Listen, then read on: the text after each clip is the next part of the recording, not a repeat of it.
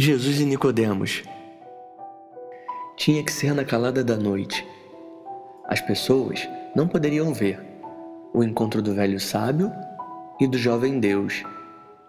De cara, o velho se interessa pelo reino, mas para chegar lá, só nascendo de novo. Então, como um homem sendo velho pode tornar a ser novo? Poderia ele voltar à barriga de sua mãe?